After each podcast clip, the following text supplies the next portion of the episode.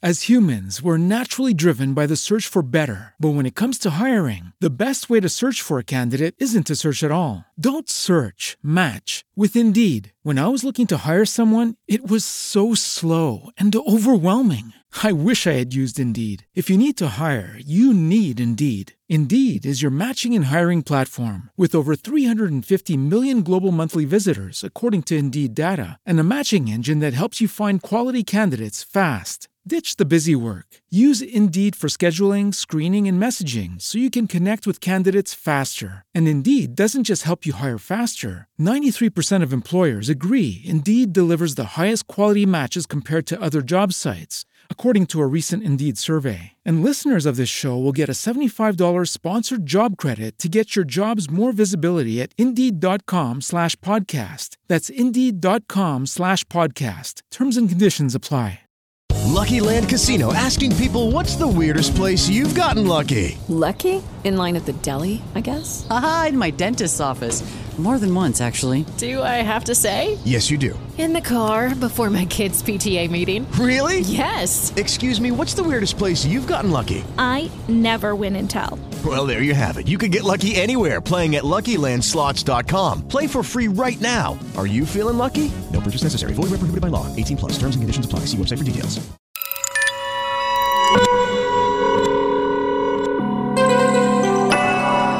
Podcasts Bangerils FM.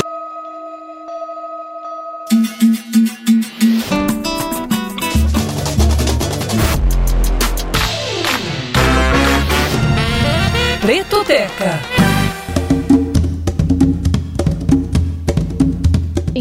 Bem-vinda, nosso Pretoteca tá de volta, né, Milena? E a gente agora tá 100% visual. Não é só o Pretoteca que você ouvia no Spotify, não. Agora a gente tá aqui para vídeo, em vídeo para você sempre. Milena, feliz 2022 para você, minha companheira de sempre, para você também que ouve e agora vê a gente.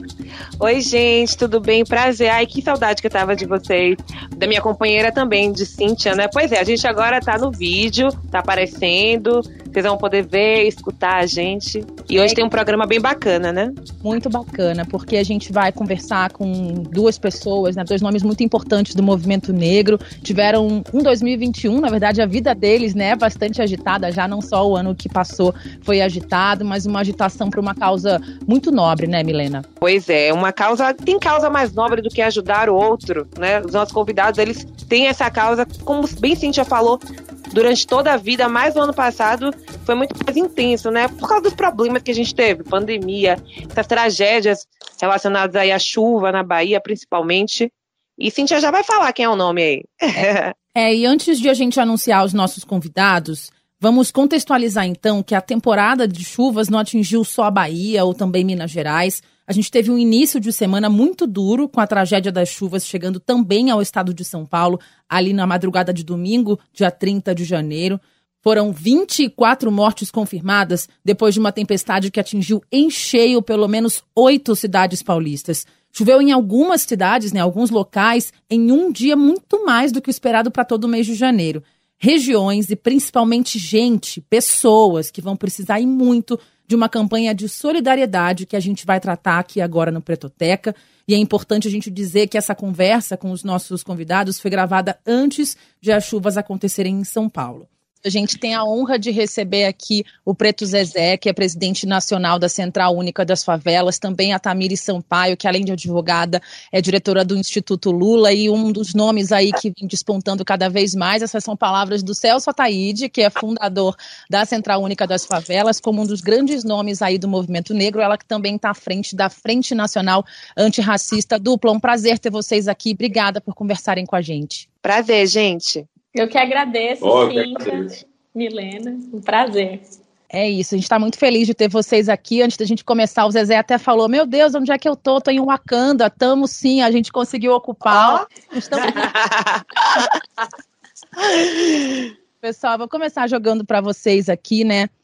Uma pergunta bem básica para quem está ouvindo e vendo a gente, para a gente explicar, né, qual que é a raiz do trabalho da Frente Nacional Antirracista, que é um, uma organização mais jovem, nasceu em 2020, e o Zezé também falando da CUFA, né, que nasceu lá em 99, os primeiros passos com o Celso Ataíde, o MV Bill, para a gente explicar para quem acompanha a gente, né, pretos e pretas e também não, quem está se juntando a essa luta antirracista, para entender desses movimentos. Acho que, Preto, melhor falar, começar falando da CUFA, né, que veio antes, os mais velhos, depois eu falo tá da frente. tá bem. Primeira alegria, felicidade de estar com essas mulheres maravilhosas, bonitas e potentes aqui, no momento que o Brasil está num baixo astral tão grande, num tempo tão ruim, a gente está mantendo o nosso sorriso vivo, a nossa esperança acesa, e principalmente, aqui eu acho que eu estou na proporção exata do que tem que ser. Esse é o retrato de um Brasil feliz, bonito e potente que eu vejo. Já estou feliz por isso, já me dá uma carga nova de esperança e de fazer a nossa alegria teimar e existir. É, é a CUFA ela surgiu em 99, inicialmente, com a ideia de só juntar pessoas de favela para pensar alguma coisa de melhoria para sua própria rua, para o seu bairro. Depois ela evoluiu, a partir da iniciativa do Celso Ataíde do MVBio, evoluiu para outros estados, é, e aí no ano 2000 eu entro na CUFA, eu acho que a CUFA do Ceará ela foi a segunda ou a terceira do Brasil, eu penso eu. E aí em 2012, 2012 isso, eu assumo a presidência nacional no lugar do MV Bill. A gente decide que não haverá mais presidentes paulistas e cariocas para não ficar tudo centralizado no eixo Rio-São Paulo.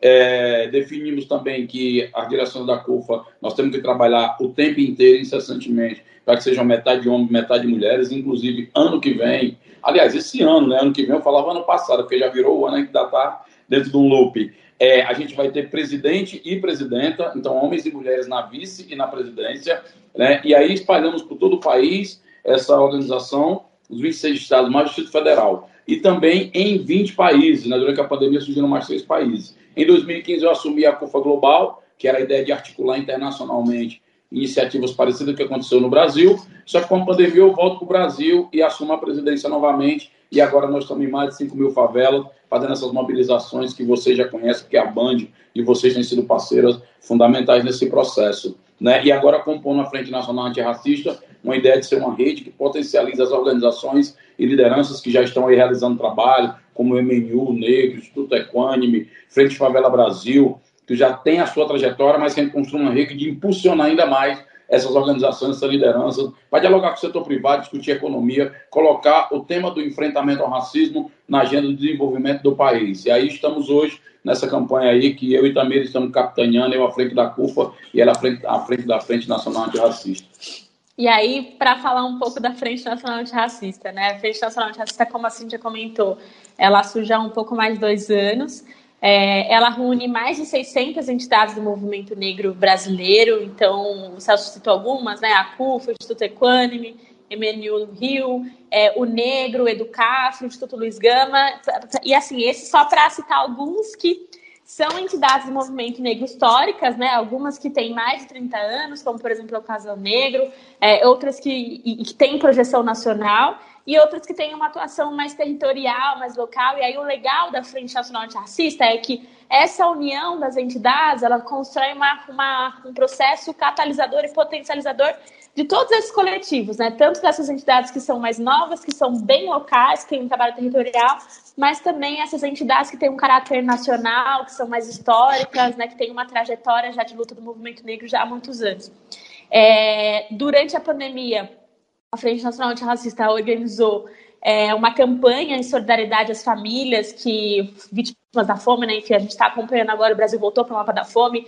É, a pandemia ela fez com que uma série de famílias voltassem né, a passar por uma situação de insegurança alimentar e à frente, pensando é, como movimento negro e entendendo que as famílias vítimas da fome são majoritariamente negras, né, entende que a gente, para além da denúncia, né, para além de denunciar o racismo, de denunciar a desigualdade, a gente precisa é, fazer um processo das entidades que compõem a frente construir respostas também, né? Construir uma rede de solidariedade. Então, é um movimento negro que denuncia o racismo e a desigualdade, mas é também que constrói respostas, né? E através da campanha Panela Cheia, a gente conseguiu arrecadar toneladas em cestas básicas, né? E doou para famílias no Brasil inteiro. Algumas cidades que eram mais difíceis de chegar por conta né, da logística, de transporte, foi é, entregue cartões em que as famílias poderiam comprar né, alimentação, produtos de higiene, é, todos os meses, né, durante esse processo da pandemia.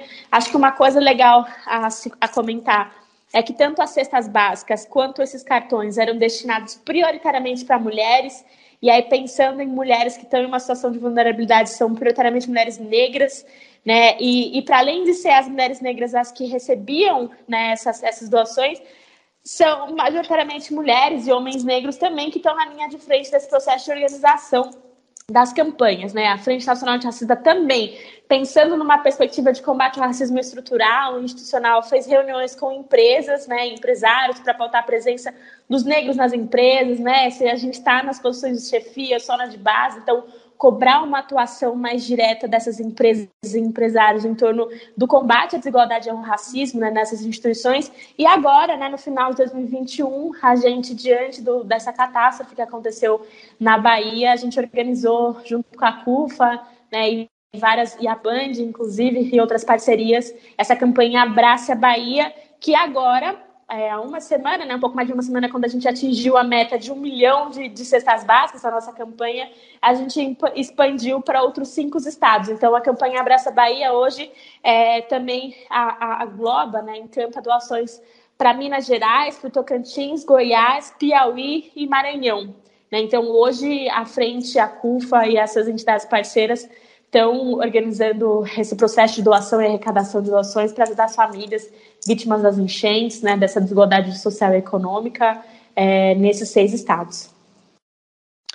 Entendi. É, eu, ia, eu vou falar aqui, tocar no assunto que você acabou de falar, que é em relação a essa chuva, né, essa tragédia que atingiu aí a Bahia. Eu sou baiana, conheço algumas pessoas que foram prejudicadas e a gente viu que a FNA, a Pacufa teve um, um trabalho muito grande é, ações muito grandes com aquelas pessoas, com a população que estava lá. Eu queria que você comentassem, vocês, como foram essas ações, né? Porque foi. É, é vocês já vinham lidando com essa questão da fome durante 2020 inteiro. Aliás, durante todo esse período de pandemia, a CUFA vem trabalhando essa questão da fome, porque a gente tem um Brasil de volta ao mapa da fome, mais pessoas em situação de insegurança alimentar, mais pessoas passando fome, e a gente é, é, é, lida direto agora com isso, com essas tragédias que a gente não esperava, né? causadas pela chuva. Como é que tem sido para vocês é, lidar com isso? Especialmente essa questão da chuva agora, no final do ano da Bahia. Eu estava lendo até uma, um texto do, do Zezé falando né, que ele não esperava passar o final de ano nessa situação, mas que, enfim, todo mundo estava lá de pronto para ajudar. Como é que foi isso? Eu acho que isso tem a ver com a reputação que foi construída durante o processo, eu acho que com a capacidade de entrega, Acho que essa, essa rede, que a gente está em mais de 5 mil favelas, no Brasil todo possibilitou isso, mas principalmente o fato de homens e mulheres, principalmente mulheres, estarem tocando uma logística no momento que ninguém está tocando nada, no momento que as pessoas estão discutindo eleição, estão discutindo aliança política, e na verdade a, o Brasil ainda não está na pauta do debate político. Então acho que o fato dessas pessoas terem se mobilizado e terem garantido essa entrega, as mobilizações que foram feitas no passado, garantiram uma integridade e uma capacidade de convocar muito grande. Eu espero que a gente possa, nesse movimento que a gente está fazendo, porque para nós, essas ações elas são elas são um momento ímpar para nós. A gente, a gente, o foco nosso não são essas ações, mas que a gente aproveite essas ações para fazer da solidariedade o que já acontece nas nossas instituições, nas nossas condutas. A solidariedade como movimento permanente, não só como um evento emergencial.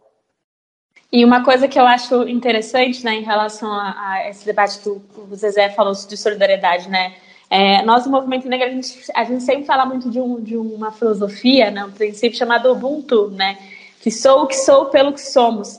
E, e, eu acho que essa campanha que a gente iniciou agora, tanto a Panela Cheia quanto o Abraço é Bahia, Abraço os Estados, ela passa muito por isso, né, porque enquanto tem um irmão, uma irmã nossa passando fome, né, passando dificuldade, perdendo casas, né, ainda mais no momento como é o final de ano, Natal, você, geralmente o Natal é um momento de encontrar família, de festejar, né, de comemorar, é, e a gente teve famílias em mais de 130 cidades da Bahia e nos outros estados que perderam tudo, né? E aí, se a gente é o que é pelo, pelo coletivo, né? Se o nosso individual ele existe graças a essa coletividade nossa. Então, se tem um irmão nosso é, uma irmã nossa passando dificuldade, a gente precisa se organizar para de alguma forma dar resposta a isso, né? Então, é, essa, essa lógica de que sou o que sou pelo que sou, essa lógica de solidariedade não é só uma palavra de ordem, né, que a gente publica ou fala, isso se, é, se reflete em ações concretas, né, em campanhas como essa.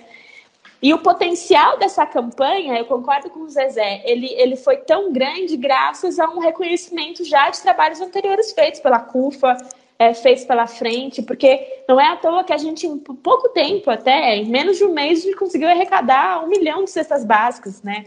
Com várias parcerias, tanto de pessoas físicas que doaram, doaram cesta básica, doaram através do Pix, mas também empresas que doaram cestas, as outras empresas que garantiram a logística, né, para que as cestas de fato chegassem nas cidades, por meio aéreo, por meio terrestre.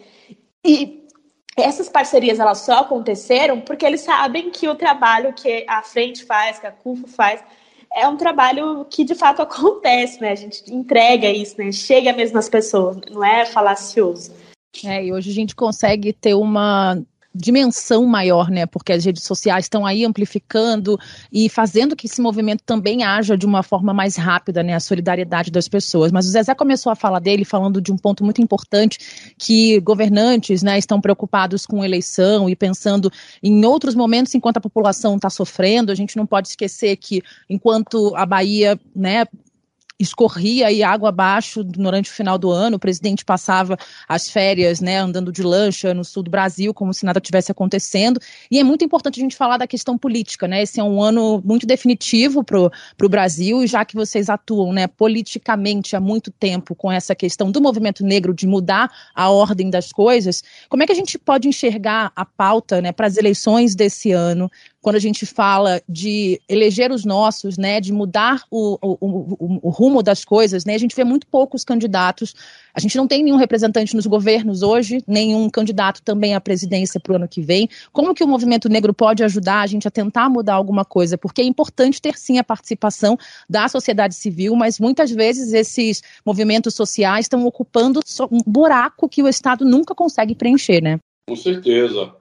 Eu penso que, inclusive, politicamente, se, se é verdade que os o que todo mundo está falando, diante dos dados que existem, e aí, na pandemia a gente constatou muito isso, de a parte mais atingida já das desigualdades brasileiras, e agora com a pandemia, com essa desigualdade agravada, é uma mulher negra que está lá muitas vezes com dois, três filhos, um parente idoso em casa. Eu acho que politicamente a tarefa para enfrentar de cara essa desigualdade já que quando essas mulheres, mesmo sendo a parte mais atingida, quando elas recebem o mínimo de ajuda, elas desencadeiam uma série de redes de proteção e de reação eficiente, politicamente é fortalecer mulheres negras. Não consigo ver outro caminho na política brasileira de renovar, de dar um gás novo, de dar uma cara de identidade da maioria do Brasil, da maioria dos lares que são chefiados por essas mulheres e do, do buraco que tem da crise de identidade, na crise de identificação da população, que não seja fortalecer mulheres pretas nesse momento. Eu acho que é a nossa melhor resposta. Do contrário,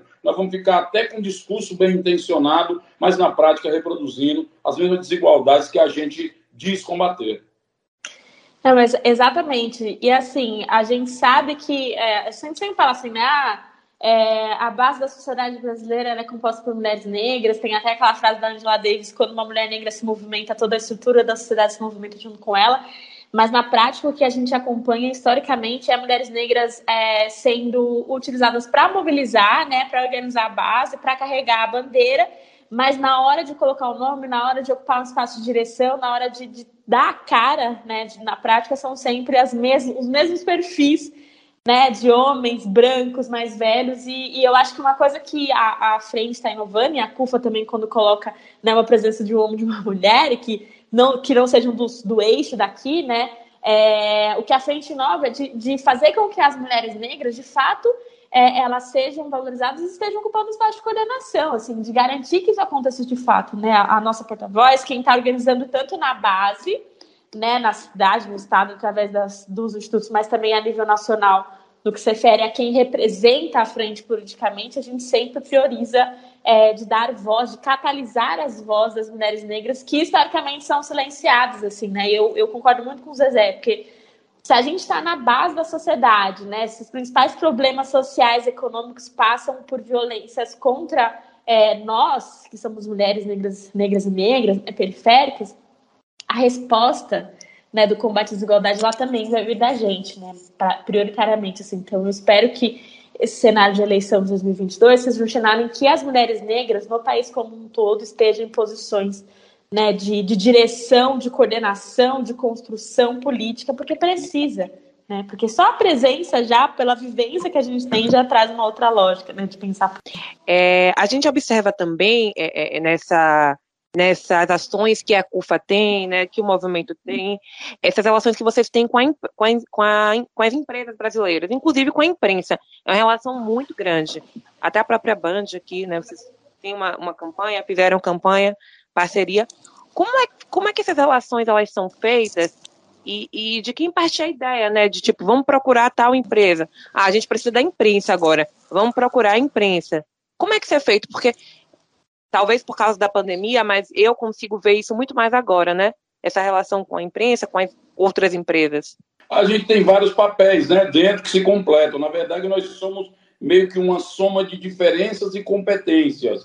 Então, assim, é, eu cuido da logística do lado, o Celso cuida do outro, a Thaís, a Tamires puxa outro bonde, e a gente vai juntando um caldeirão de iniciativas e que acabam por é, eleger prioridades de, de, de desenvolver uma estratégia de atuação, de como essas lideranças vão dialogar com a sociedade, de quais parceiros são prioritários, e aí você monta a sua estratégia de logística, de liderança, estratégia de ocupação de espaço, quais são os parceiros prioritários agora. Vamos pegar da Bahia. A, a, a Tamires, eu, Celso, é, e mais eu, a Tamires, inclusive, nós somos o reflexo de um processo coletivo. Nós estamos aqui, não estamos apresentando o Zezé Tâmia, estamos apresentando toda uma articulação de pessoas que têm vários papéis, de organizações que têm um acúmulo de experiência. Então, quando a gente vai à frente, a gente está ali articulando com, a, com os meios de comunicação, com a Band, com a Gol, que é a empresa parceira nossa, com a Luft, que é a empresa de logística, com as lideranças da Favela Road, da CUFA e da Frente, que estão nas cidades do território e vira essa grande engenharia para garantir essa logística e esse, o que as empresas estão chamando agora do seu ESG, a gente já está fazendo o ESG da vida real há muito tempo. A gente já está garantindo um compliance que garante entrega, eficiência, escala, foco em quem mais precisa e, principalmente, agilidade, transparência e reputação no processo. Então, não tem assim uma pessoa, um nome, mas é um, é um conjunto de pessoas, de, de, de organizações de inteligência que operam numa agenda comum. Exatamente, exatamente. E eu acho que o, o, a, o, o, o, potencial, né, que isso mostra o potencial que tem o movimento negro, assim, né, de ser um, um, um movimento que que de fato entrega, que de fato realiza, que formula e que tem condição de trazer resposta para os problemas concretos que existem na sociedade. Assim, eu acho que isso é uma das coisas que mais me encantam assim na frente, na CUF, nessa organização que a gente faz, né? De ser um movimento, de, de, de ser um movimento que constrói, que denuncia, mas que ao mesmo tempo também propõe, né? E traz respostas e, constrói essas parcerias, e através dessas parcerias também faz transformação social, né? Quando existe um vácuo na política. Claro. Não, e como integrantes, né, de movimentos negros, todos nós aqui, o que eu acho interessante, né, tanto da própria CUFA, o, a FNA, que é mais nova, dos movimentos em geral, é que cada momento eles vêm trazendo um novo nome, né? Vou trazer de novo essa questão do despontar o seu nome, Tamires, por exemplo, porque o Celso falou muito, inclusive um texto dele que ressalta, que faz aquela comparação com, a, com o clássico da Alessi Brandão, Zé do Caroço, que está surgindo esse novo nome que vai transformar, né, todos os, mexer as estruturas da sociedade.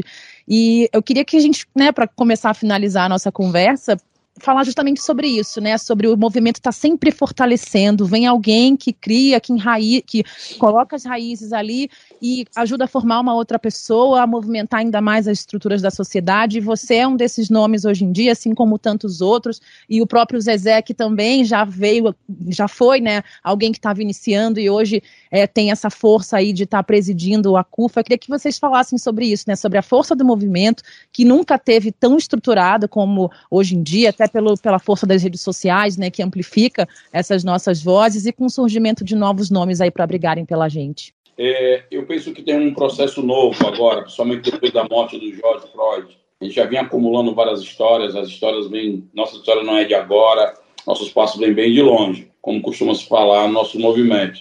Mas acho que virou uma página de que a agenda racial agora não é uma coisa mais corporativa, não é uma coisa mais de, de responsabilidade somente do povo preto, certo? Eu acho que hoje todo mundo está discutindo a questão racial dentro do seu espaço, dentro da sua dinâmica, da sua empresa, seu local de trabalho. Vocês já são reflexo desse avanço. Eu penso que estar em movimento não é só estar numa organização. Eu acho que num racismo de tipo do Brasil, que todo mundo assume que ele existe, mas ninguém assume que pratica, cada pessoa preta, é, a sua vida em si, ela é uma militância porque ela está lutando para sobreviver, para não morrer, para ocupar um lugar de espaço de trabalho, para ter uma visibilidade positiva, para passar uma referência para os seus filhos, para resolver o problema da sua sobrevivência, da sua existência, para mostrar sua potência. Então, acho que essa essência de luta para viver está com a gente desde sempre. É, o que eu penso é que agora a gente está num momento em que é preciso um nível mais de qualidade para chegar numa empresa de comunicação e dialogar e dizer qual é a agenda que nós vamos ter gente preta sem perder a audiência. Chegar numa empresa que tem produto ou serviço e dizer nós queremos nossa cara preta, porque não é só porque é legal, é importante, tem que ser feito. É porque gera receita e nós queremos parte dessa receita também. Então nós temos uma lógica de mais de disputa de reivindicação e resistência para uma lógica agora de disputa de ocupação real dos espaços de poder. E esse momento é novo e eu acho que é sem recuo e estou muito otimista quanto a isso, apesar da realidade bem pessimista que a gente está vivendo. Não, exatamente para dialogar com isso que o Zezé falou, assim, eu acho que na, a gente pode falar que estão nascendo novas e novos líderes, né? Não só do Morro do Pau da Mangueira, né? Da Mangueira, mas de vários morros é, do país inteiro e, e, a gente tem esse compromisso de fazer com que essas lideranças elas não, não sejam apagadas, porque eu acho que a gente estava passando por um momento no Brasil em que é, a gente sufocou muitas vozes, né? Muitas vozes foram sufocadas, muitas pessoas foram, inclusive, assassinadas, né? A gente vive num país em que a cada 23 minutos um jovem negro é assassinado, a cada duas horas uma mulher negra é assassinada. Então, eu acho que a gente estava passando por um momento no Brasil, né, em que o índice de violência contra o nosso povo, a nossa juventude, em especial as mulheres negras, vem aumentando. Mas eu acho que desde o, desse caso do George Floyd e que explodiu, né, as manifestações por, pela em defesa das vidas negras e que a nossa pauta está ganhando cada vez mais é, visibilidade, né, porque eu nem acho o movimento negro há muito tempo denuncia essas violências, o movimento negro há muito tempo já tem propostas, né, formulações sobre isso, mas hoje acho que as, as nossas vozes estão sendo amplificadas.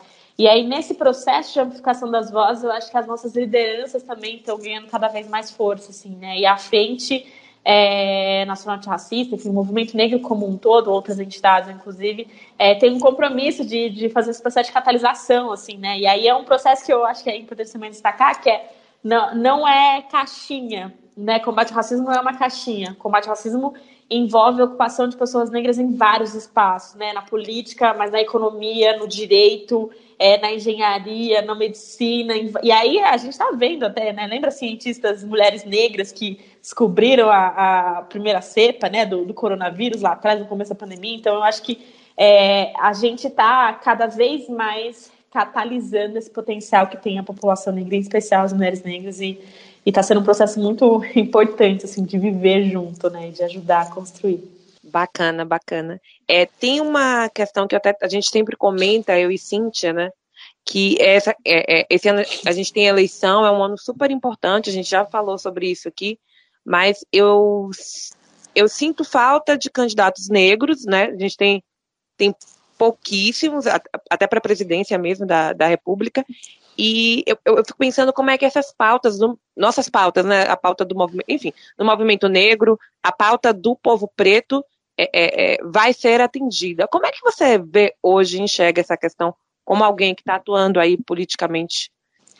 Olha, eu, eu acho que cada vez mais os partidos políticos como um todo, eles têm entendido que a questão racial ela tem uma relevância que é central, não é apenas uma caixinha, mas envolve uma série de ações. Assim, eu acho que a força que o movimento negro brasileiro vem mostrando, inclusive ao dar respostas, porque quando eu falo que, olha, à frente tem entidades que são históricas e que, para além da denúncia contra o racismo, ela está mostrando que a gente pode construir alternativa prática, a gente consegue resolver esses problemas, ou seja, a gente tem poder político para é, fazer uma movimentação como a que aconteceu com a Abraça Bahia, de arrecadar um milhão de cestas básicas e, e, garantir que essas cestas cheguem nas famílias que precisam, né? Enquanto o governo não está fazendo isso.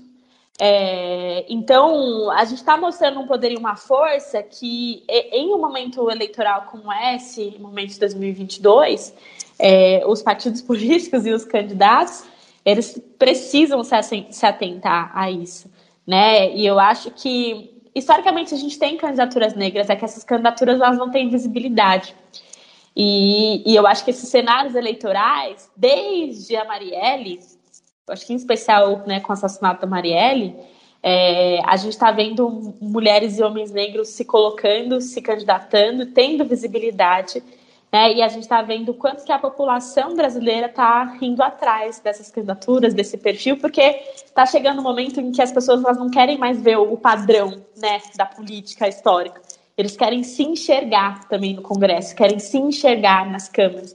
E para se enxergar, precisam de votar em pessoas como eles, mulheres, negras, LGBTs, periféricas, trabalhadoras. Eu acho que isso é um sentimento que está ganhando cada vez mais, né? Essa busca pela nova política é uma busca por se enxergar, né? Tanto no, nos rostos, né, de quem representa o um projeto, mas também se enxergar num projeto político que tenha compromisso com combate à desigualdade, combate à fome, combate à violência, combate ao racismo, porque senão você está dialogando com quem, né, num país em que é majoritariamente negro, mulher, se você não dialoga com essas pautas, né?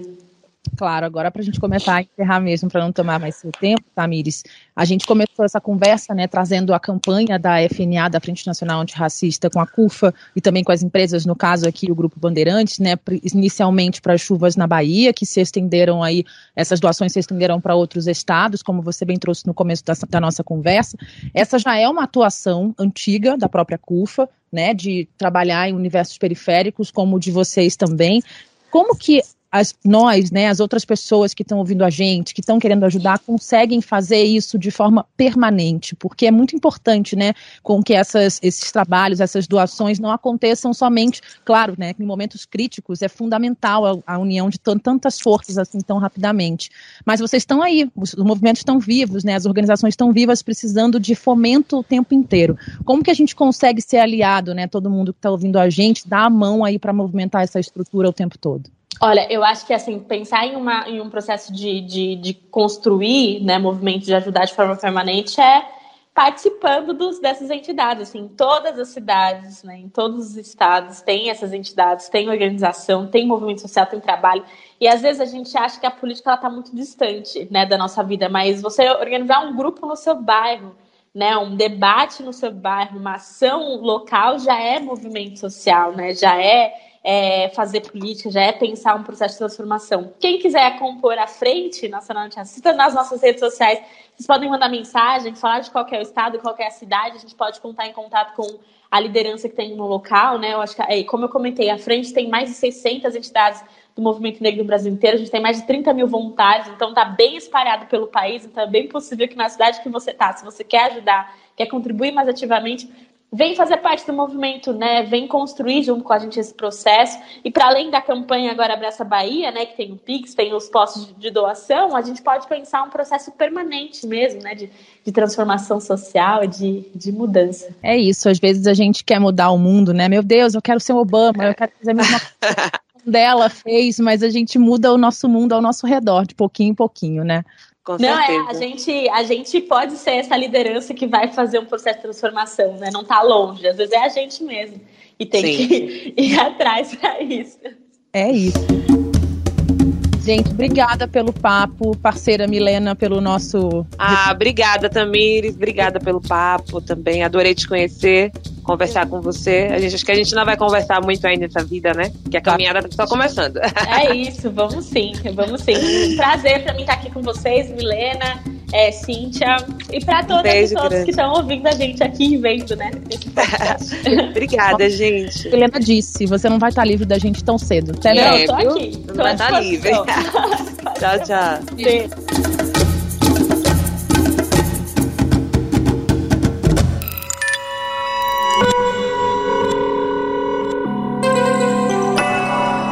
Podcasts Bangerils FM.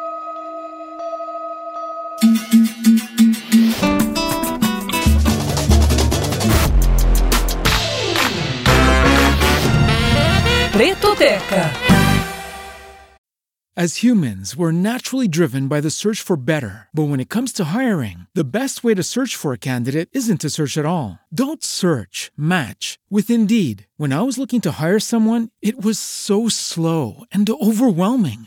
I wish I had used Indeed. If you need to hire, you need Indeed. Indeed is your matching and hiring platform with over 350 million global monthly visitors, according to Indeed data, and a matching engine that helps you find quality candidates fast. Ditch the busy work. Use Indeed for scheduling, screening, and messaging so you can connect with candidates faster. And Indeed doesn't just help you hire faster. 93% of employers agree Indeed delivers the highest quality matches compared to other job sites, according to a recent Indeed survey. And listeners of this show will get a $75 sponsored job credit to get your jobs more visibility at Indeed.com slash podcast. That's Indeed.com slash podcast. Terms and conditions apply. Lucky Land Casino asking people what's the weirdest place you've gotten lucky? Lucky? In line at the deli, I guess? Aha, in my dentist's office. More than once, actually. Do I have to say? Yes, you do. In the car before my kids' PTA meeting. Really? Yes. Excuse me, what's the weirdest place you've gotten lucky? I never win and tell. Well, there you have it. You can get lucky anywhere playing at LuckyLandSlots.com. Play for free right now. Are you feeling lucky? No purchase necessary. Void where prohibited by law. 18 plus. Terms and conditions apply. See website for details.